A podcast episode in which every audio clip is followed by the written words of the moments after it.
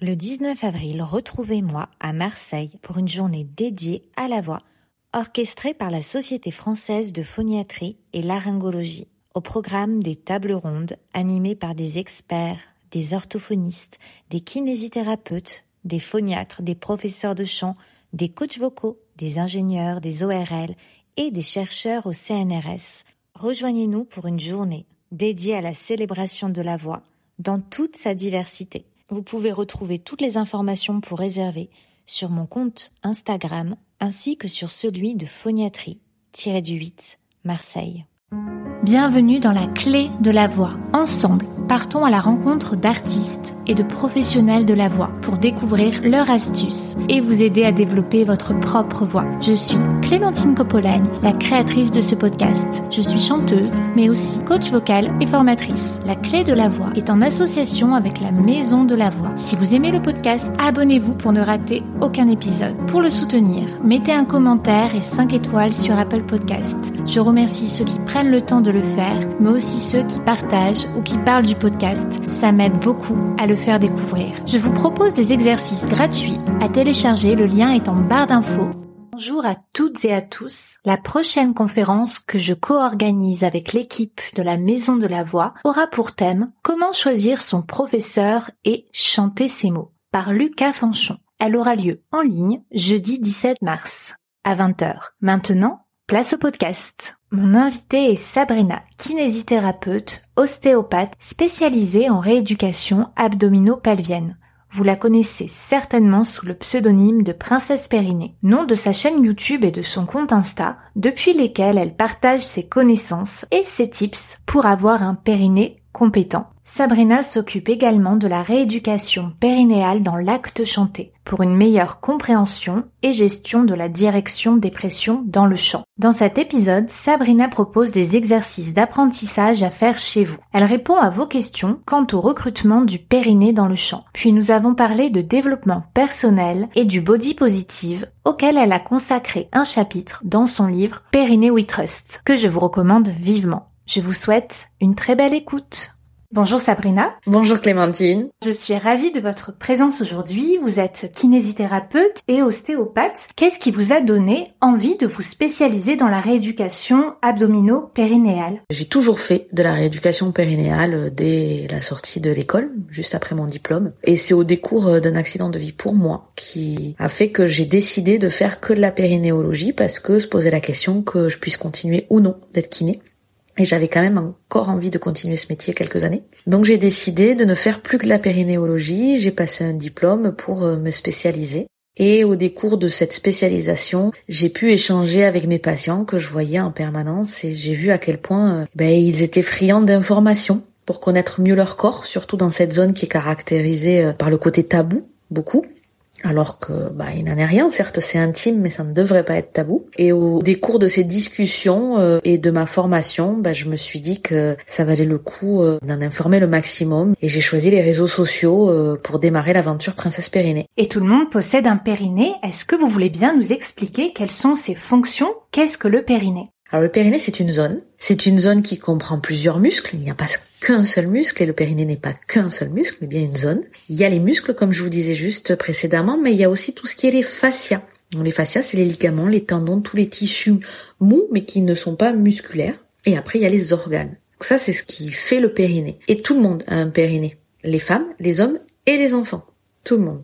Donc ça a plusieurs fonctions. Ça a la fonction de la continence urinaire et fécale, donc en gros, on parle de pipi caca. Et le maintien des organes. Donc souvent on pense au prolapsus, mais il n'y a pas que ça. Il y a le fait de soutenir euh, les organes de la cavité abdominale et même de permettre de gagner en force en fonction de certains sports, en fonction de certaines utilités. Et la dernière fonction, ben, c'est la fonction sexuelle celle que on parle parfois le plus, on parle parfois moins, qui peut-être confère le côté tabou du périnée, mais on peut très bien parler des trois fonctions de manière euh, dissociée. Et on n'est pas tous pareils, hein. certains ressentent naturellement le périnée et d'autres pas du tout. Comment prendre conscience du périnée? Prendre conscience du périnée, déjà, ça peut se faire de manière assez simple. On va considérer que les auditeurs sont assis. Je vais leur demander de s'asseoir s'ils ne le sont pas, comme ça ils vont pouvoir faire les exercices en direct. Et en étant assis, par exemple, essayer de retenir un léger gaz. C'est ce qui est le plus commun à tout le monde. Et normalement, il devrait sentir le sphincter de l'anus. Donc le sphincter de l'anus, c'est un muscle rond que j'apparente à un chouchou, par exemple, et qui va se serrer, qui va faire comme un petit élastique qui se serre. Et on doit ressentir quelque chose autour bah, de la zone anale, comme si on voulait retenir un léger gaz.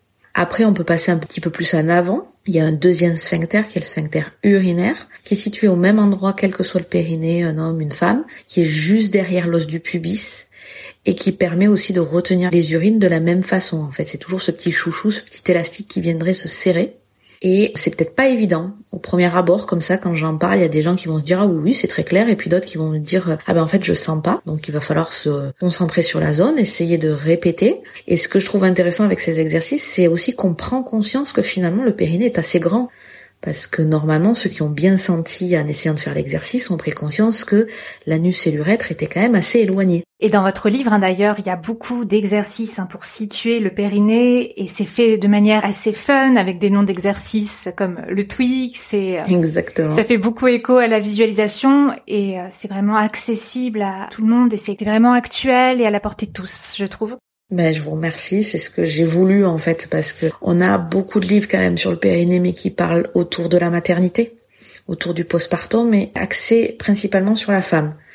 Or, tout le monde a un périnée, je l'ai déjà dit, et du coup, je voulais que mon livre soit axé sur la prévention et sur la découverte du périnée à un autre moment que seulement la grossesse ou le postpartum. Donc, effectivement, j'ai intégré très vite, dès les premières pages, le périnée masculin. Et les exercices sont adaptés à tous avec le principe de la visualisation. C'est le début, c'est la prise de conscience. C'est savoir où est le périnée et comment il doit se contracter. Donc plutôt serrer remonter. C'est-à-dire que quand vous pensez à votre périnée, si vous avez l'impression de le contracter en poussant vers le bas, déjà, c'est que quelque chose ne va pas. Il faut plutôt envisager de le serrer, de le remonter. Et après, au fur et à mesure euh, de l'évolution et du livre, on parle de sport et de périnée, donc de comprendre que le périnée travaille avec les abdos et que quand on est censé rentrer le bas du ventre, ben le périnée remonte naturellement, et ce qui permet qu'une fois qu'on l'a découvert et considéré, il intègre la fonction et qu'on n'a plus besoin de s'en préoccuper, en vrai. Parce qu'un périnée qui va bien, c'est un périnée auquel on fiche la paix. Un périnée compétent. Exactement. Et donc, pour parfaire vos connaissances et pour pouvoir aider les personnes qui utilisent leur voix, puisque vous avez aussi des chanteuses parmi vos patientes, vous avez également pris des cours de chant et fait une formation en prise de parole pour avoir une idée encore plus précise du rôle du périnée dans l'acte vocal, est-ce que vous voulez bien nous en parler? J'ai fait une formation en prise de parole en public avant tout pour euh, pouvoir m'exprimer euh, sur les réseaux sociaux ou en conférence, c'était il y a quelques années, et j'ai effectivement dans un premier temps été surprise de la coach vocale qui nous parlait de périnée, puis ça m'a paru assez évident. Finalement, l'anatomie euh, du larynx et des cordes vocales est assez parallèle à l'anatomie du périnée. Et euh, j'ai avancé dans la recherche de mes connaissances sur ces sujets-là. J'ai eu la chance au travers des réseaux sociaux de rencontrer Julie Fuchs qui m'a posé des questions. Et donc du coup, euh, j'ai avancé dans ma réflexion aussi. J'ai rencontré des chanteurs lyriques que j'ai pu rééduquer. Et récemment, pour aller plus loin dans ma compréhension du mécanisme, j'ai pris des cours de chant lyrique. Alors je vous dirais pas que ma voix euh, est prête à chanter, mais en tout cas, j'ai pu ressentir ce qui se pensait réellement. Et au-delà de concevoir le corps, puisque c'est mon métier hein, de concevoir concevoir le corps, de concevoir le mouvement et le chant qui est peut-être assimilé à un sport. Maintenant de l'avoir ressenti, ça n'a fait qu'asseoir euh, les connaissances que j'avais déjà et euh, ça me permet de mieux l'expliquer, euh, que ce soit à des coachs vocaux, à des chanteurs ou en rééducation. Alors justement, est-ce que vous voulez bien nous l'expliquer? Ce que j'ai compris du rôle du périnée dans le chant, c'est qu'il permet de soutenir la voix. Il faut qu'il soit assez bien tendu, assez bien réactif. Donc il peut pas être trop souple, trop mou, mais il faut qu'il soit quand même mobile et pas dans la force et pas dans le maintien. La base de la physiologie euh, respiratoire, donc du coup des mouvements d'air dans le corps, c'est que quand on inspire, le diaphragme descend, les côtes s'ouvrent et le périnée descend et le ventre se détend. Et à l'inverse, quand on expire, le diaphragme remonte, le périnée remonte, le ventre rentre et les côtes se relâchent. Donc quand on chante, ça je l'apprendrai pas aux auditeurs puisqu'ils le savent déjà, on chante sur de l'air expiré. Si on veut que les cordes vocales vibrent, il va falloir pour faire un son, il faut que ça soit de l'air expiré. Oui, c'est rarement de l'ingressif. Voilà. Et à partir de là, on comprend bien que pendant le chant, le mouvement du périnée, c'est qu'il va vers la remontée. Alors contrairement à ce que j'explique dans le livre pour le sport, où je demande aux gens de relâcher les côtes pour pouvoir finir d'expirer correctement, pour pouvoir reprendre de l'air dans la pratique sportive, la différence qu'on aura dans le chant, c'est que les chanteurs vont garder les côtes très longtemps ouvertes pour pouvoir avoir une question de résonance euh, important pour finir la phrase ou pour finir le paragraphe, la note. Mais il faut quand même qu'il y ait de la mobilité qui est un périnée qui suit le mouvement d'air. Donc il faut être assez détendu, contrairement à ce qu'on pourrait penser, pas trop crispé, plutôt dans le mouvement, et un périnée, comme j'aime à le dire, compétent, pas trop fort parce que s'il est trop fort, il va pas bien vibrer, il va pas bien s'assouplir et ça rentre ce qu'on peut intégrer et prendre en considération dans le chant, c'est du coup la globalité du corps, c'est-à-dire faire des exercices d'assouplissement, d'étirement, intégrer des postures de yoga, ce genre de choses va aider les chanteurs. On n'est pas obligé de se focaliser sur la technique vocale, bien évidemment que quand on est chanteur, bah, on travaille sur la technique vocale. Le corps est l'instrument et pour qu'il fonctionne bien, ce qui est important, c'est que le périnée fonctionne bien j'ai dit au tout début, il y a des muscles et des fascias. Si on vient sur la composition du périnée, il y a que 20% de muscles. 80% c'est des fascias des organes. Les fascias, ils sont pas contractiles. Il une notion qu'on utilise en ostéopathie et qu'on entend de plus en plus parler dans les médecines holistiques et ceux qui prennent en considération le corps dans leur globalité, c'est la tenségrité des fascias. En fait, tous les fascias sont liés. On serait un pantin suspendu par nos fascias. Il y a énormément de fascias dans le larynx et dans la gorge. Le diaphragme serait un peu le chef d'orchestre de tous ces fascias et le périnée est plein de fascias. Donc il faut qu'il soit fluide et réactif au chef d'orchestre, on va dire au diaphragme finalement. Donc ça, ça passe par un équilibre et pas forcément par de la force. Et justement, que faire pour travailler cet équilibre Vous avez parlé de posture de yoga. Est-ce qu'il y a d'autres choses ou est-ce que vous voulez nous donner un exemple? Des connaissances que j'ai, et je ne les ai pas toutes, le yoga effectivement est quelque chose de bien. Tout ce qui permet de s'apaiser, de s'étirer, de se mobiliser. Et pour le coup, j'intégrerai aussi l'ostéopathie. Alors pas forcément la kiné périnéale. La kiné périnéale, sa place interviendra sur une pathologie périnéale ou sur vraiment une prise de conscience, si le chanteur veut vraiment savoir si son périnée fonctionne bien. Par contre, l'ostéopathie permettra d'équilibrer les fascias. C'est tout un volet de l'ostéopathie de travailler sur l'équilibre facial. Donc euh, pas tous les 15 jours, hein, mais euh, régulièrement comme un sportif de haut niveau. À quelle fréquence? Moi, ce que je recommande de base, c'est une à deux fois par an. Oui. Et en vrai, quand on a déjà fait une séance ou deux d'ostéopathie et qu'on comprend son corps et qu'on ressent son corps dans l'équilibre, on sent beaucoup plus vite le déséquilibre. Je m'explique, c'est-à-dire que si vous avez l'habitude d'aller chez l'ostéopathe, vous allez sentir quand il y a des tensions, quand ça tire et quand la mobilité ne suffit plus. Parce qu'en vrai, en première intention, la mobilité suffit. Mais des fois, ça suffit plus. On sent que ça tire un peu dans le dos. On sent que cette petite gêne, c'est pas vraiment une douleur, mais ça gêne, c'est présent, ça titille. Si la mobilité, les étirements, la méditation, les choses euh, qui vous coucounent au quotidien ne suffisent plus, on peut penser et réfléchir ostéopathie. Et encore une fois, l'ostéopathie, en une ou deux séances, doit régler le problème. On ne doit pas devenir accoutumé de l'ostéopathie et penser que ça va régler tous les problèmes. On fonctionne par marche d'escalier en fait. On monte les marches d'escalier une à une, mais en tout cas c'est pas considéré dans l'équilibre global des fascias. Oui, c'est vrai que j'ai lu, il y a des ostéopathes maintenant qui sont engagés par des festivals de rock pour les musiciens et les chanteurs. C'est ça. En fait, il y a une spécialité dans l'ostéopathie qui s'appelle ostéovox, que souvent les orthophonistes font. Oui, tout à fait. Qui est spécifique au travail facial et articulaire, mais surtout facial parce que le larynx c'est quand même euh, peu articulaire finalement, et de la gorge et du cou. C'est une formation qui a de la valeur parce qu'elle est spécifique à cette zone-là. Moi, je ne pense l'ostéopathie et je ne comprends l'ostéopathie qu'en globalité parce que c'est le propre même de l'ostéopathie, c'est-à-dire que si on veut rééquilibrer un larynx, il faut aller voir tout le corps, il faut voir d'où vient le déséquilibre ou, encore une fois, ben, un périnée euh, déséquilibré entre guillemets, hein, c'est des mots qui sont un peu trop forts par rapport à ce qu'on ressent dans nous-mêmes, mais une perte de mobilité, quelque chose qui dérange un peu la fluidité des fascias, ça peut être au niveau de la cheville, ça peut être au niveau du hanche, ça peut être euh, au niveau du diaphragme, et ça peut impacter le chant et le larynx. Donc pour moi, c'est trop spécifique de ne regarder que le larynx en ostéopathie parce qu'on est chanteur. Toute la démarche de l'ostéopathie, c'est de regarder la globalité et d'avoir un ostéopathe qui travaille sur les fascias et qui peut vous prendre en charge en globalité. Et comme certaines activités sportives, hein, la pratique intensive du chant peut comporter un risque pour la fonction périnéale. Et je vais reprendre l'étude du journal Médecine des Arts réalisée sur des chanteuses qui pratiquent le chant plus de 10 heures par semaine. Elles ont des modifications anatomiques dues à la mécanique du chant. Donc euh, dans le cadre de l'étude, hein, c'était du chant lyrique. Et les contraintes mécaniques qui s'exercent hein, sur le plancher périnéal pendant l'effort du chant constituent un risque potentiel de désordre et surtout sur le système de continence. Est-ce que vous voulez bien nous en parler? Et qu'est-ce qu'il ne faut surtout pas faire Alors c'est vrai que ces études ont mis en lumière entre guillemets la dangerosité du chant. C'est pas le chant, c'est la quantité et l'intensité. On le retrouve aussi sur les sports de haut niveau. Ce que moi j'ai remarqué sur les sports de haut niveau et que j'aurais tendance à calquer sur le chant, c'est que le vrai problème, c'est de ne pas considérer le périnée à sa juste valeur dès le début. C'est-à-dire qu'en tant que coach vocal, en tant que prof de chant, il est nécessaire d'intégrer la fonction périnéale dans l'apprentissage du chant.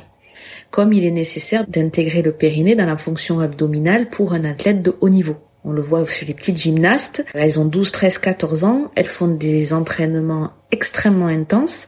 Elles ne savent pas ce que c'est le périnée. Donc rien que d'intégrer le périnée, de ne pas le considérer comme un caractère tabou, et quand on parle à des jeunes gens, ou moins jeunes d'ailleurs, sur les fonctions périnéales dont on a parlé au tout début, on peut complètement éluder la fonction sexuelle. Je veux dire, on n'est pas du tout obligé de parler de la fonction sexuelle du périnée quand on parle du périnée. En l'occurrence, là, on va parler de la fonction de continence et surtout de la fonction de maintien.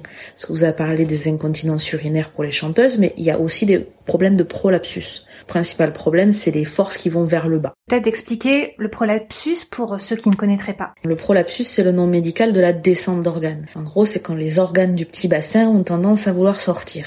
Donc on a l'impression que c'est classiquement que pour les périnées féminins, où ça aurait tendance à vouloir sortir par le vagin. Il existe aussi des prolapsus rectales, où ça aurait tendance à sortir du coup par l'anus. Tout peut se voir au niveau médical, tout existe. Maintenant, si les fonctions périnéales ne sont pas optimales dans le sport de haut niveau, et j'inclus le chant lyrique dans le sport de haut niveau, ce que j'ai remarqué moi, c'est que c'est parce qu'on considérait pas assez bien le périnée à sa juste valeur dans l'entraînement et dans l'apprentissage. Et même pas que dans le chant lyrique, hein, même en musique actuelle, moi je l'ai vu avec des élèves qui chantaient de la comédie musicale ou du métal, qui avaient des problèmes de continence parce qu'elles poussaient sur le périnée. Alors le métal, j'avoue que je maîtrise pas assez bien la technique, mais euh, il me semble qu'on pousse quand même très très fort. Mais la comédie musicale, d'autant plus, parce que là on a le chant et la danse. Mm. Donc en termes d'effort physique, on est au max du max. Si déjà, ce que j'ai dit au tout début, on se rappelle que le périnée est censé se contracter et donc c'est censé remonter à l'air expiré et qu'on travaille sur ça avec des exercices juste de vocalise, de paille, souffler dans une paille, parce que plus on va réduire le débit d'air, plus le périnée et le transverse vont devoir travailler. Donc juste faire ce genre d'exercice quand on veut apprendre à chanter pour redonner de la fonction et du mouvement au périnée et au transverse peut être une bonne idée, par exemple. Et l'intégrer aussi dans le mouvement. C'est-à-dire que quand on fait ces exercices de renforcement musculaire, on le fait correctement avec la bonne respiration. Quand on fait son yoga, pareil. Juste déjà prendre conscience du périnée qu'il doit remonter à la contraction, qu'il fonctionne avec les abdos, que quand les abdos du bas, c'est-à-dire les abdos en dessous du nombril, ont tendance à rentrer quand vous forcez pour expulser l'air, le périnée remonte et ne pousse pas vers le bas. Tout ce type de prise de conscience, au fur et à mesure, va être intégré correctement dans l'effort, dans l'apprentissage du chant, et va être naturel.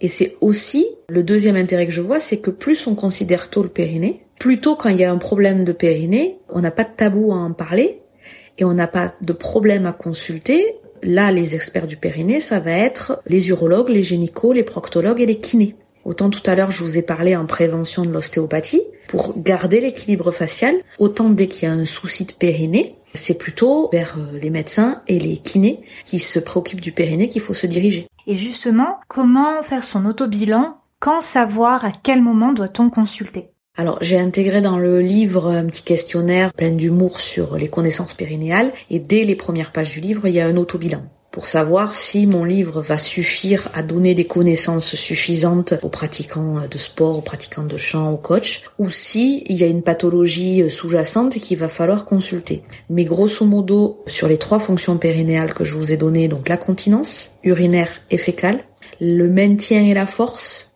et la fonction sexuelle. Dès qu'il y a quelque chose qui pêche dans une de ces trois fonctions, c'est-à-dire des fuites urinaires, des fuites anales, au gaz ou aux matières, des organes euh, qui auraient tendance à vouloir un petit peu sortir, qu'on est gêné, qu'on sent de la pesanteur dans le périnée, qu'on se sent pas fort, qu'on sent que ça pousse quand on veut forcer, ou des dysfonctions sexuelles, que ça soit euh, des douleurs, que ça soit des gènes, que ça soit l'altération du désir, du plaisir, de la fonction érectile.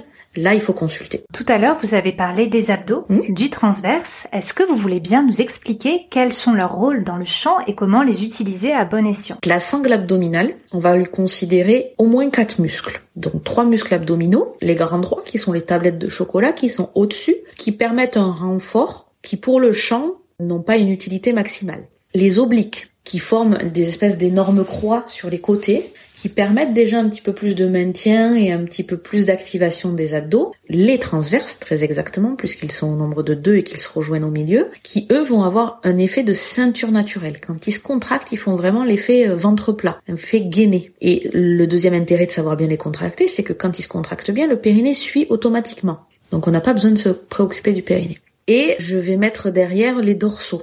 Donc on a carré des lombes dorsaux, mais dans la sangle abdominale, on parle plutôt de muscles du tronc, tout fonctionne ensemble. Surtout qu'en champ, on utilise beaucoup les dorsaux aussi. Et Exactement, pour maintenir la cage thoracique ouverte et pour avoir un bon maintien du diaphragme. Le diaphragme quand même s'insère sur les vertèbres thoraciques et lombaires derrière, donc euh, forcément euh, sont liés les muscles du dos. Donc tout est corrélé, on voit bien que tout fonctionne ensemble, on ne peut pas considérer que le périnée, encore une fois. Si au niveau facial on a fait le parallèle larynx-périnée, là on est au niveau musculaire pur, on est obligé de faire le parallèle abdos-dorsaux-périnée.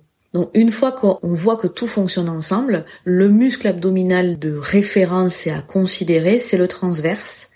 Et même le transverse bas, celui qui est sous le nombril, parce que quand il fonctionne correctement, le périnée fonctionne correctement. Et la petite astuce, et dont j'en parle beaucoup dans le livre, c'est l'auto-agrandissement. Donc c'est la posture ou la correction de posture à avoir pour les chanteurs aussi. Parce que l'étirement des muscles du dos, des multifides paravertébraux, entraîne une contraction quasi automatique du transverse et du périnée. Donc en gros, en fonction de la posture, les muscles sont prêts à travailler. Ce qu'on retrouve beaucoup chez les danseurs. Vous verrez rarement un danseur pouvoir euh, être à l'aise à bouger les jambes sans être gainé et sans se tenir droit. À la différence par contre pour les chanteurs, c'est qu'il faut se tenir droit, mais il faut pas être gainé et rigide. Parce que si la sangle abdominale ne bouge pas, il va y avoir un souci pour le chant. Et c'est là où ça devient compliqué sur la comédie musicale.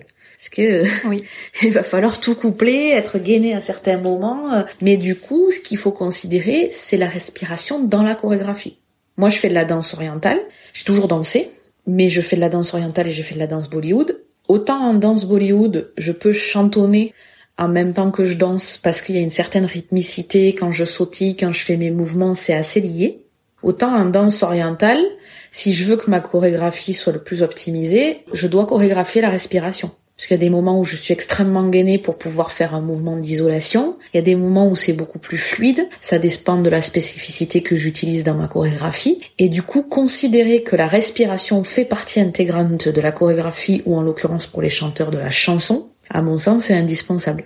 Et là, c'est tout le travail du coach vocal de proposer une respiration le plus adaptée, d'inspirer au bon moment, de prendre plus ou moins d'air en fonction de la phrase qui arrive derrière et de l'intégrer du coup. Ouais, oui, moi c'est vrai que j'ai débuté cette année euh, la danse orientale et j'ai jamais fait de danse de ma vie et je trouve ça très intéressant par rapport aux ressentis qui par moments voilà sont très différents du chant où il faut justement gainer puis à d'autres moments relâcher et je trouve que c'est vraiment un bon exercice euh, aussi pour bien sentir le centre. Exactement. Ben moi, à l'inverse, j'ai dû apprendre à relâcher dans mes cours de chant. Mm. La prof de chant désespérait un petit peu que que je relâche mon abdomen parce que étant danseuse, mon abdomen est rarement relâché quand je suis en, en action. Je vois bien, j'ai eu pas mal de danseurs et c'est vrai que c'était difficile pour eux de relâcher. Tellement à l'encontre de tout ce qu'on nous a appris. Et est-ce que vous auriez des exercices pour ceux qui n'ont pas encore votre livre à nous conseiller quant à l'auto-agrandissement?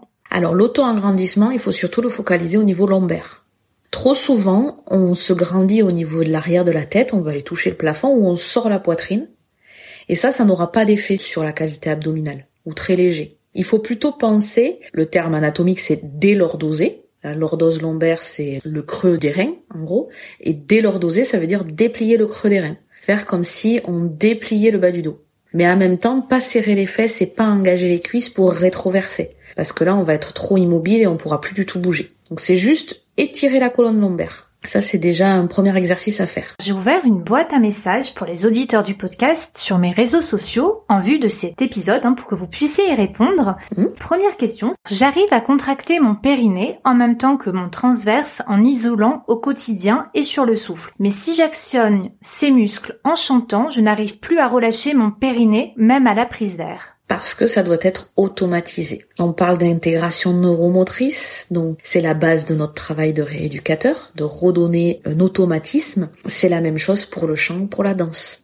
Le travail d'improvisation a peu sa place sur ce genre d'art. Et quand bien même, quand c'est un métier d'improviser, en fait, ils ont tellement répété qu'ils improvisent pas vraiment. Du coup, l'automatisation et l'intégration est la base. C'est-à-dire qu'elle ne devrait pas penser en fait à son périnée quand elle chante. C'est-à-dire que tout devrait tellement bien se passer dans les exercices spécifiques du périnée, dans les exercices spécifiques des abdos, dans les exercices de souffle et de vocalise qu'elle travaille, quand elle chante, la bonne posture, la bonne intégration de l'inspiration et du souffle devrait suffire à ce que ses abdos et son périnée fonctionnent naturellement. C'est comme quelqu'un qui court, il ne doit pas passer à son périnée. Quelqu'un qui danse ne doit pas penser à son périnée. Quelqu'un qui chante ne doit pas penser à son périnée. Ça doit se faire de manière automatique. Et ça, ça se fait de manière automatique parce qu'en fait, avant, il y a eu plusieurs étapes. Encore une fois, on a monté les marches de l'escalier une à une pour intégrer un mouvement, pour intégrer un automatisme. Je pense que l'automatisme n'a pas été mis en place parce que c'est vrai que c'est assez récent, hélas, hein, dans l'apprentissage du chant, de s'intéresser au périnée. Avant, c'était très empirique et c'était beaucoup d'images mentales et beaucoup par reproduction. On peut reproduire ce qu'on voit, c'est-à-dire euh, la position de la bouche, des pommettes hautes, mais euh, reproduire le périnée qui est à l'intérieur de nous, c'est un peu plus compliqué. C'est plus compliqué. Et pour l'anecdote, sur mes cours de chant, euh, moi qui ai une très mauvaise proprioception de mon visage, j'ai beaucoup de mal à faire les O et les I. J'ai vraiment beaucoup de difficultés de faire résonner à l'intérieur de ma tête, alors que l'engagement périnéal, autant vous dire que ça, euh, c'est fluide. Donc comme quoi, c'est qu'on maîtrise le plus, c'est facile, mais c'est normal d'avoir des difficultés sur ce qu'on maîtrise le moins. Donc il faut y aller par étapes. Il faut considérer le périnée, l'intégrer dans la fonction avec les abdos, dans la fonction respiratoire, faire des exercices spécifiques de respiration, puis des exercices spécifiques de vocalise. Et quand après c'est fluide dans les vocalises et tout ça, ben on chante mais sans considérer le périnée, puisque lui, euh, il aura fait son job et il se sera intégré dans la fonction. Et qu'est-ce que vous conseillez, par exemple, comme exercice de respiration pour mettre en place, monter les premières marches? Alors là, moi, quand je pense respiration, je pense au pranayama une des pratiques du yoga. Après, comme je vous ai dit à plusieurs reprises, des exercices avec une paille parce qu'en fait, comme ça réduit le flux d'air, il y a plus de force, donc ça renforce le périnée, les abdos. Et après, ben, tout le travail de vocalise que vous êtes amené à faire avec les élèves. C'est à ce moment-là, à mon avis, qu'il faut intégrer le travail euh, périnéal et la prise de conscience périnéale. C'est pas dans le travail d'un morceau ou d'une chanson. Le périnée, il va soutenir le flux d'air et il va fonctionner automatiquement en termes de contraction, mais plutôt de tonicité. Je préfère le mot tonicité que contraction parce que ça considère euh, plus les fascias le mot tonicité, alors que la contraction c'est uniquement le volet musculaire. Et ben, ça va se faire au même euh, titre que le larynx va se muscler entre guillemets quand vous allez chercher des notes aiguës ou des notes graves et que vous allez travailler sur la technicité de la note au niveau du larynx. Le périnée, il va travailler quand vous allez travailler sur le souffle plutôt. Donc il va faire son job euh, naturellement encore une fois.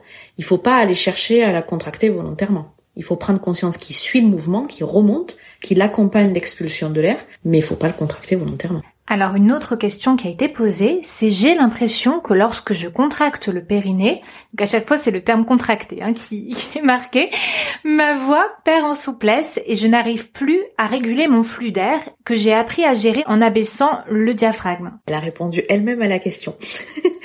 C'est-à-dire que c'est ce que je viens de dire tout à l'heure. Effectivement, si le périnée est contracté, donc rigide, il sert plus à rien dans la gestion des flux d'air et ça la perturbe et c'est normal. Tout le défi du chant, c'est que en fonction de la phrase musicale, surtout quand elle est longue, c'est que la remontée du périnée, le maintien du périnée, sa souplesse, son intégration dans la phrase musicale se fasse progressivement. Mais encore une fois, si c'est fait pendant les vocalises, le chanteur n'aura pas besoin d'y penser pendant le chant. Par contre, effectivement, prendre conscience que bah, plus on va finir la phrase, plus elle va être aiguë, mais surtout plus elle va être longue. Là, vous allez sentir le périnée qui vibrote, quoi, qui commence à fatiguer peut-être sur la fin de la phrase parce qu'il va essayer d'aider les abdos à pousser l'air, entre guillemets. Et c'est à ce moment qu'il va se renforcer dans la fonction, quand vous allez faire des vocalises. Mais surtout, il faut pas le verrouiller. Ça, c'est contre-productif de vouloir le contracter en pensant qu'il va vous aider à expulser l'air. Faut-il contracter le périnée pour les aigus? De mon expérience, ma prof de chant me dit qu'a priori je suis soprano, moi je découvre les notes aiguës, hein. donc j'y suis pas allée trop trop loin, et donc du coup il monte automatiquement, euh, il va monter pour tenir la note. Encore une fois, il faut pas le contracter. Par contre, la fonction périnéale et surtout la mobilité périnéale, c'est-à-dire que si votre périnée est bien mobile et quand vous inspirez, il est capable de se relâcher au même titre que la sangle abdominale et que quand vous soufflez, il est capable de remonter haut, il va vous aider à tenir la note. Et quelque chose que j'ai pas abordé dans le podcast, mais qui est pourtant extrêmement important, je parle très régulièrement de compétences périnéales et pas de force périnéale. On a cette notion sociétale qu'un périnée doit être fort. On entend souvent euh, il faut que mon périnée soit en béton. C'est faux. Un périnée en béton ne fonctionnera pas. Il sera trop dur. Il faut qu'il soit mobile. Donc il faut qu'il puisse se détendre, s'assouplir, se relâcher et se contracter. Et une contraction du périnée, encore une fois, c'est serrer, remonter, c'est qu'il y ait du mouvement, c'est que ça vive. Donc que ça remonte le plus haut possible. Et souvent, je fais l'analogie avec un trampoline. C'est-à-dire qu'un périnée équilibré, c'est une toile de trampoline bien tendue. Si elle est trop relâchée, vous pouvez pas rebondir dessus. Si elle est trop tendue, vous pouvez pas rebondir dessus. Donc il faut une juste tonicité. Et pour les chanteurs, ce qu'il faut, c'est du mouvement. L'exercice que je conseille le plus à mes patientes qui ont des périnées hypertoniques ou qui ont du mal à prendre conscience du mouvement périnéal, c'est une fois sur les toilettes, en position totalement décontractée, donc après avoir fait euh, tout ce qu'on a à faire, si possible avec un marchepied, ça, c'est quelque chose que je conseille, qu'on peut retrouver sur mes vidéos YouTube, comment bien faire pipi, comment bien faire caca, donc la bonne position pour aller aux toilettes. Une fois qu'on a tout fait, qu'on a les pieds sur le marchepied, donc un peu comme si on était accroupi, on inspire profondément, on sent le ventre qui se relâche et on prend conscience de ce périnée qui se relâche, qui va presque dans le sens de l'ouverture. On n'a pas d'inquiétude à avoir parce que vu dans la position et l'endroit où on est, ben, au pire a une petite fuite, il y a une petite fuite, mais il y a peu de probabilité que ça arrive, mais au moins le cerveau est plus apte au lâcher prise.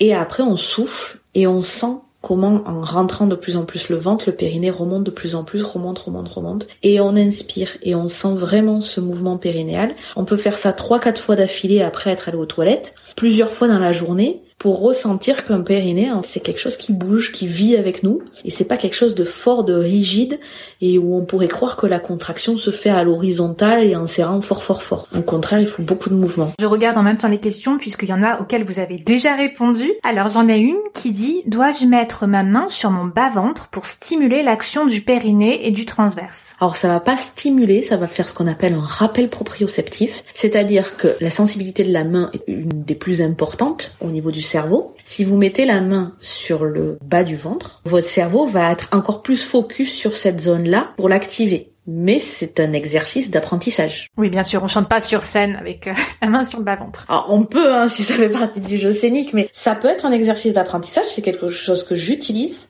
mais ça va pas activer plus. C'est juste un rappel proprioceptif qui dit au cerveau, c'est là qu'il faut que ça bosse. Et comme ça va dire au cerveau, c'est là qu'il faut que ça bosse, c'est là que ton transverse est, c'est là qu'il faut que tu rentres ton ventre, ben, fatalement, si tout fonctionne bien, le périnée va aussi plus travailler et plus remonter. Alors j'ai une autre question, c'est mon prof de chant me demande de serrer les fesses pour activer le périnée. C'est un petit peu réducteur.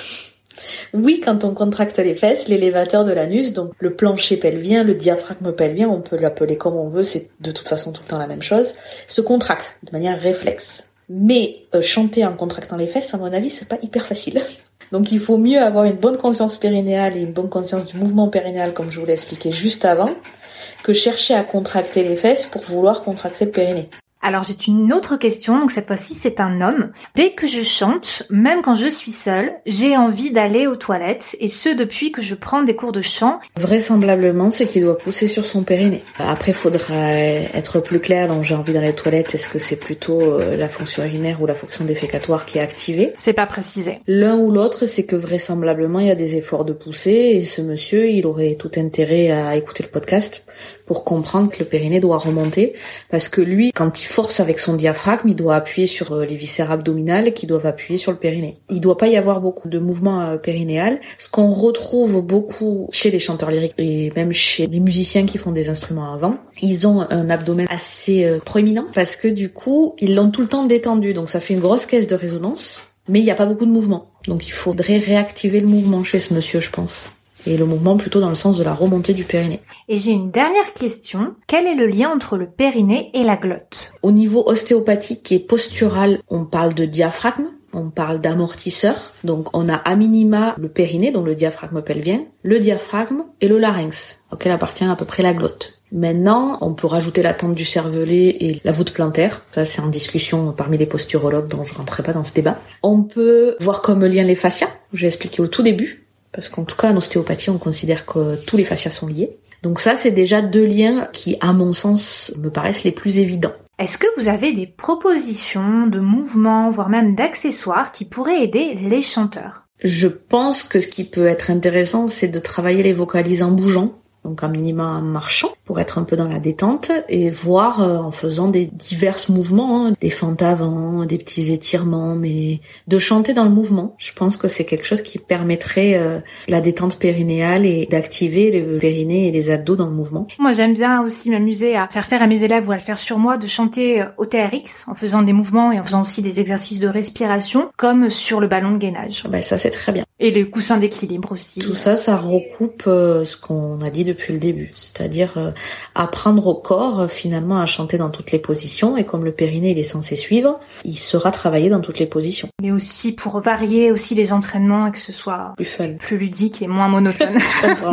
et d'accessoires, des choses pour euh, réduire la portée du souffle, donc euh, des sifflets, des pailles et faire des exercices bouche grande ouverte et avec ce réducteur de débit d'air. C'est ce que je vois en priorité. Après, je sais qu'on peut envisager en tout cas pour les périnées féminins, euh, des boules de geisha ou des œufs Je sais pas si ça a un intérêt de chanter avec. Ça peut être intéressant pour sentir, en plus un des exercices que vous avez proposé, mais c'est une autre façon de ressentir. Mais après, c'est pas adapté à tout le monde, ça va dépendre vraiment de l'envie de la personne. C'est ça. Les œufs d'Ioni, moi ce que j'ai tendance à conseiller, c'est déjà un bon fournisseur parce que ça reste des pierres et certaines sont colorées artificiellement, donc euh, je vous passe les détails de tous les colorants euh, sur la muqueuse vaginale. C'est ça aussi, si par exemple c'est du quartz rose, ça s'effrite vite aussi. Donc on prend des pierres de qualité.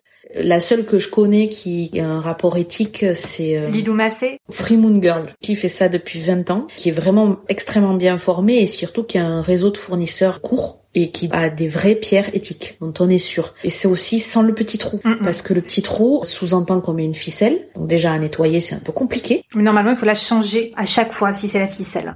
C'est ça, faut la changer à chaque fois et surtout ça sous-entend qu'il faut tirer sur l'œuf de yoni pour le sortir alors que non, tout le travail de l'œuf de yoni, c'est le laisser sortir par une détente périnéale. Donc effectivement, l'œuf de yoni par des exercices, par les méditations, après si on veut parler spiritualité, l'œuf de yoni c'est avant toute la lithothérapie, ça c'est encore un autre volet euh, de la santé oui. nature. Donc ça c'est encore une autre partie et sur les boules de geisha, c'est pareil en fait, c'est que trop souvent on cherche à dire qu'il faut les porter, euh, porter lourd, etc. Les boules de geisha c'est plus ni moins que des haltères. L'avantage, c'est que les boules de Gléja, c'est une boule dans une boule, donc il y a l'effet de vibration qui stimule les fascias. Mais du coup, pour avoir ça, faut bouger. Les porter, c'est maximum une demi-heure par jour, c'est pas plus. Hein. Le périnée peut pas supporter plus. Et après, on part sur des périnées hyper tendus, donc c'est contre-productif par rapport à tout ce que je vous ai expliqué depuis le début. Et on cherche à faire des mouvements, encore une fois. On cherche à remonter la boule de geisha et à la relâcher comme si on voulait la laisser sortir. L'exercice que je vous ai proposé sur les toilettes peut se faire avec un œuf de yoni, une boule de geisha.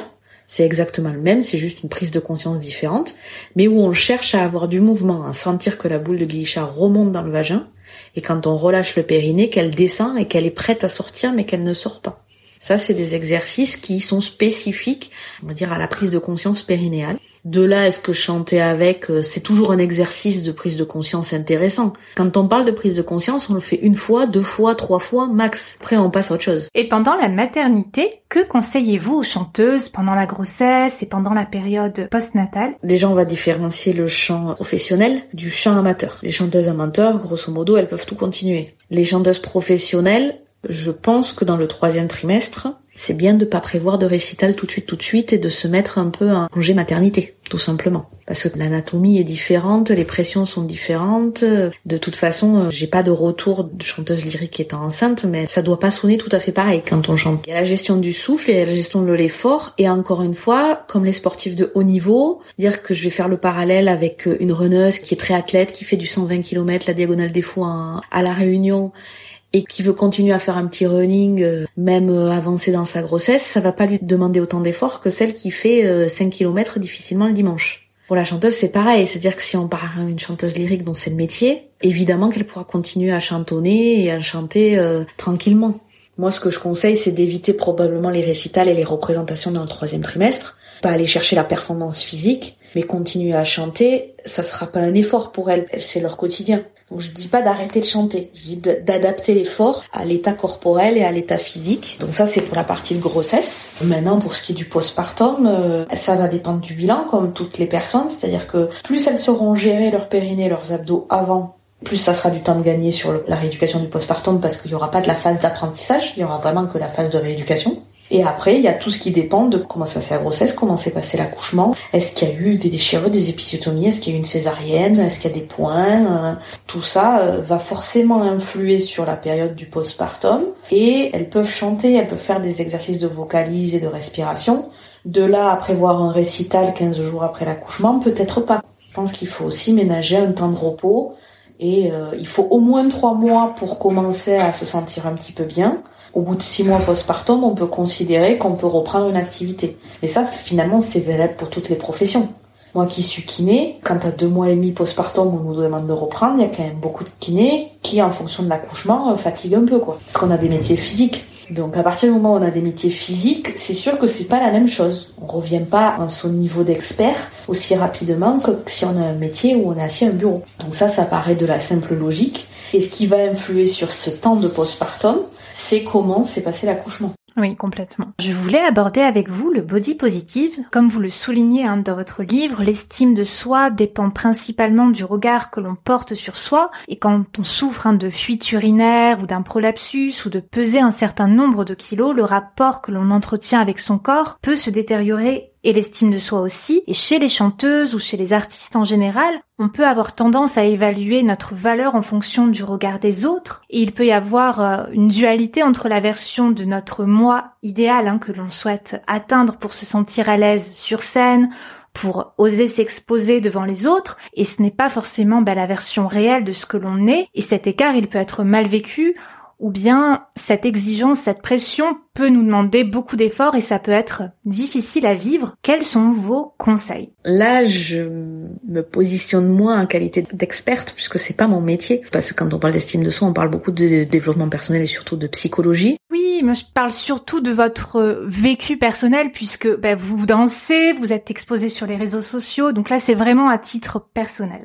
Moi, ce qui m'a toujours aidé, c'est de considérer quand je suis sur scène, ce n'est qu'une petite partie de moi. Je ne montre que ce que je veux montrer. Et finalement, sur les réseaux sociaux, Princesse Périnée, ce n'est qu'une petite partie de moi. C'est presque un personnage. C'est aussi l'idée de mettre un pseudonyme pour garder une certaine distance? Alors le pseudonyme, j'ai pas eu le choix parce qu'étant professionnel de santé, je n'ai pas le droit de mettre mon nom et mon prénom parce que j'ai pas le droit de faire de publicité. Donc ça, c'était acté de fait. Et un ami à moi euh, qui était déjà présent sur les réseaux m'a dit, c'est un peu comme un avatar parce que lui il joue beaucoup aux jeux vidéo, donc son image c'était de l'avatar. Ça nous permet aussi de faire des choses qu'on n'a pas l'habitude de faire. Les acteurs euh, sont de nouvelles personnes quand ils prennent un rôle. Euh, les métiers de représentation, c'est qu'une petite partie de nous. Donc déjà ça c'est quelque chose qui m'aide à faire certaines choses. Et en même temps, le fait d'oser faire des choses via Princesse Périté a enrichi et a permis d'avancer Sabrina parce que j'aurais peut-être pas eu cette démarche de travailler autour du body positif, de travailler sur mon corps si j'avais pas été exposée. Donc c'est un, système de vase communicant et de va-et-vient. Et après, c'est ce que je crois important, c'est la connaissance. Quand on connaît son corps, quand on connaît comment il fonctionne, on peut comprendre qu'à certains moments, on soit meilleur que d'autres. Et le principal, c'est de donner le meilleur de soi-même à l'instant T.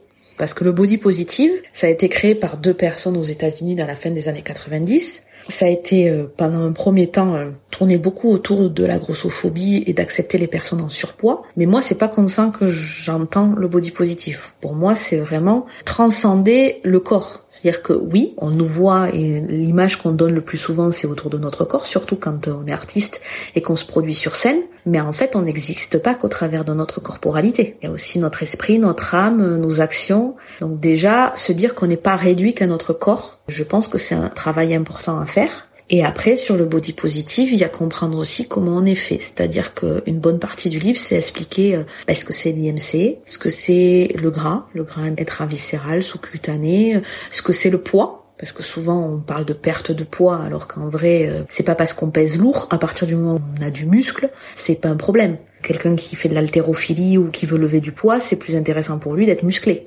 Au contraire c'est ce que recherchent aussi les bodybuilders et ceux qui font de la culture physique d'avoir du muscle en soi personne ne vous dira que quelqu'un qui fait du bodybuilding est en mauvaise santé. Tant qu'il prend pas de substance particulière il cultive plutôt sa santé. Donc comprendre de quoi on est fait et comment on est fait la connaissance je pense que c'est aussi un énorme vecteur d'acceptation parce que au quotidien, le marketing, on va dire la vénalité, le fait que beaucoup d'entreprises veulent vendre pour vendre, joue sur l'émotionnel pour vous faire croire que vous serez une meilleure personne euh, quand vous ferez ça, ça ou ça. Moi, je le vois au travers du poids, c'est-à-dire que le travail des marketeurs qui vendent des produits miracles, c'est de nous faire croire qu'on sera une meilleure personne et qu'on sera plus heureux quand on sera mince. Donc déjà quand on a compris qu'en fait notre bonheur ne dépend pas du poids qu'on fait, dans un sens ou dans l'autre, c'est beaucoup moins utilisé au niveau du marketing euh, pour faire comprendre à des personnes qu'elles doivent prendre du poids, mais les personnes anorexiques ou qui sont trop minces le vivent aussi comme ça. Oui. On vit aussi dans une société où à l'heure actuelle c'est bien vu d'avoir des grosses fesses par exemple. Il y a toute une partie de la population et des jeunes filles, je vais arrêter sur elles, même des femmes d'un certain âge, qui arrivent pas à se voir jolies parce que ben, elles ont pas des grosses fesses par exemple. Alors qu'il y a quelques années c'était vraiment pas ça. Moi, j'avais des grosses fesses. Ben, moi, je l'ai vécu aussi, c'est-à-dire que jeune ado, c'était pas du tout à la mode. On était sur la morphologie de Kate Moss. Donc, sociétalement, on n'était pas dans ce que la société avait à l'instant T comme critère de beauté. Donc, euh, on avait l'impression de pas forcément être belle. Euh, maintenant que c'est Kim Kardashian, forcément, mes fesses, elles correspondent mieux. Donc c'est aussi déconstruire ce que la société attend de nous. Puisque ça change tout le ça temps. Ça change tout le temps. Ça change tout le temps en fonction des modes, en fonction des sociétés, en fonction des ethnies. Enfin, quand on ouvre un peu son regard et Internet pour ça est magnifique, on voit que euh, les critères de beauté à l'instant T d'une société sont pas du tout les mêmes de l'autre côté de la planète. Quoi. Le body positif finalement c'est ça c'est se détacher du critère de beauté de l'autre, du critère de beauté sociétal, de considérer que la beauté d'une personne n'est pas que physique, parce qu'en vrai, la plus belle personne au monde, euh, en l'instant T qui rentre dans les critères de beauté, euh, si son esprit et son âme ne correspondent pas à vos valeurs, vous n'allez pas la trouver belle quand vous allez parler avec elle. Donc le body positif, c'est accepter son corps au mieux, pour vivre le mieux possible avec lui, accepter les changements aussi, être au clair avec soi-même, c'est-à-dire que moi je ne supporte pas quand on me dit que je prône l'obésité, ce n'est pas vrai, je suis très juste sur l'obésité. Par contre, quand euh, je suis en accord avec moi-même sur le fait que perdre du gras pour avoir de meilleures capacités physiques serait intéressant, par contre, je suis pas en accord sur le fait qu'on me dise que parce que je suis grosse, je suis flemmarde et que je bouffe toute la journée.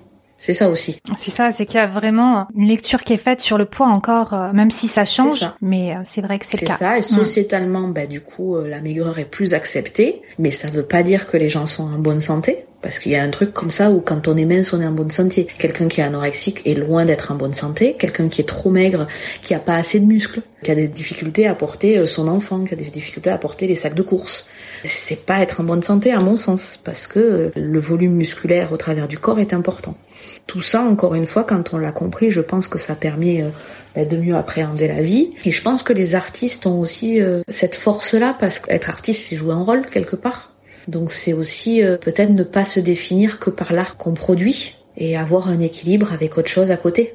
Qu'on n'est pas que la personne que la société voit de nous. Alors on va encore s'éloigner un petit peu du périnée et rester euh, dans la sphère personnelle. Donc c'est un podcast hein, qui parle du bien-être des chanteurs et des chanteuses hein, de façon holistique et tout ce qui peut les aider à atteindre leur objectif ou leur apporter un mieux-être de façon générale et intéressant à évoquer. Et nous enregistrons aujourd'hui ce podcast un jour de pleine lune en Lyon plus exactement. Je sais que vous faites aussi des rituels lunaires. Est-ce que vous voulez bien nous parler de vos rituels de pleine lune, de nouvelle lune En quoi vous êtes-il à faire le point ou à manifester vos désirs? Mon esprit cartésien voudrait faire un point sur ça. Ce qu'on sait, c'est que toute croyance permet de faciliter les rituels et de faciliter la routine.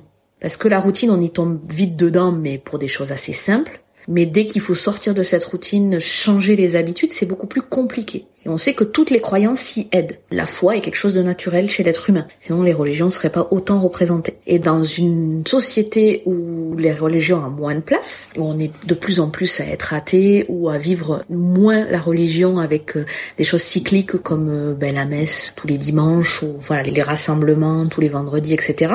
On a besoin quand même de spiritualité. Et moi, les rituels lunaires m'aident à me rattacher à ma spiritualité. Parce que c'est quelque chose de carré, de cyclique, qui ont aussi ce côté cyclique qu'on a en tant que femme avec les règles. Donc ça me parle. Oui, puisque très souvent, ça correspond à la pleine lune ou à la nouvelle lune. Quand on n'a pas d'hormones, ça peut correspondre, effectivement. Ça peut être calé sur le cycle. Après, euh, ce qui m'a aidé à accepter ça aussi, c'est que du coup, la lune a quand même un effet sur la mer, sur quelque chose aussi gros que l'océan avec les marées. Forcément, pourquoi ça n'aurait pas d'effet sur nous? Ce que je me dis. Et que quand on parle à des gens autour de nous, des gens qui ont dorment mal à la pleine lune, à la nouvelle lune, les enfants, les animaux, les plantes. On sait que ça influe, ne serait-ce que l'attraction lunaire a une influence un peu magnétique. Donc c'est des choses qui se raccrochent encore une fois à mes croyances scientifiques. Parce que comme je suis très cartésienne et que je viens d'un monde scientifique, ça faisait écho à mes précédentes croyances. Donc ça m'a aidé à avancer dans ma spiritualité parce que ça faisait aussi écho à mes précédentes croyances. Donc euh, ces croyances-là, on n'est pas dans le vrai ou dans le faux.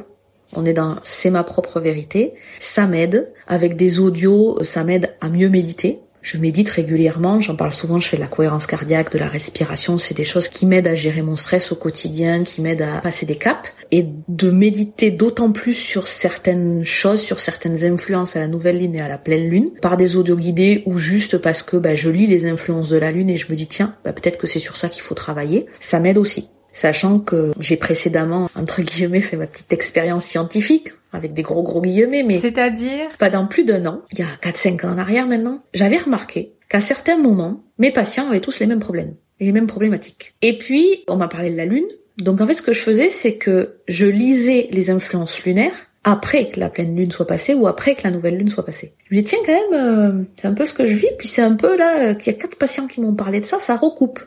Alors on sait très bien qu'il y a l'effet Barnum, mais que quand on vous dit quelque chose d'assez euh, global, euh, tout le monde a envie de s'engouffrer et de correspondre à ce qui est dit. Mais là, c'était quand même assez troublant de se dire que plusieurs patients me racontaient la même chose. Euh, quand je lisais les influences sur plusieurs sites et quand je regardais plusieurs vidéos, les choses se recoupaient. Et du coup, au bout d'un an où il y a beaucoup de choses qui vont dans la même direction, ben, j'ai accepté les influences lunaires, en tout cas dans ma vie et potentiellement dans la société, et je me suis calée sur les cycles lunaires pour développer ma propre spiritualité. Ben merci beaucoup. On arrive à la fin de cet épisode. Est-ce qu'il y a quelque chose que vous souhaitez ajouter, quelque chose qu'on n'aurait pas abordé? Non, je crois que sur cette heure de podcast, on a vu les choses principales et juste rappeler ben, que le périnée euh, fait partie de tous, vit avec nous et que c'est bien de savoir qu'il existe, euh, d'enlever le caractère un petit peu tabou pour le considérer, mais qu'après euh, il est fait pour vivre avec nous et qu'un périnée qui va bien, c'est un périnée avec lequel on vit bien. Alors il y a une question que je pose toujours pour terminer le podcast.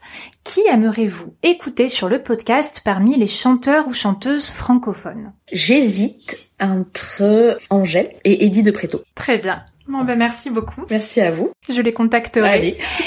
Merci hein, pour tous ces conseils et tips hein, de princesse. Je mettrai tous les liens en barre d'infos pour les personnes qui ne vous connaîtraient pas encore et j'étais vraiment très heureuse d'échanger avec vous. Merci beaucoup pour cette invitation. Moi aussi j'étais très heureuse d'échanger autour du chant et d'ouvrir de nouvelles perspectives euh, autour du chant. À bientôt. À bientôt. La clé de la voix, c'est fini pour aujourd'hui. Rendez-vous mercredi prochain pour découvrir les coulisses du podcast, les citations des invités. Retrouvez-moi sur Clémentine Copoline sur les différents réseaux sociaux. Comme toujours, les notes de l'épisode sont en description ainsi que des exercices gratuits à télécharger. Le lien est en barre d'infos ou sur la clé de la voix.com slash 3 super exercices pour apprendre à maîtriser sa voix. Merci d'avoir écouté la clé de la voix. Je vous souhaite une belle pratique vocale.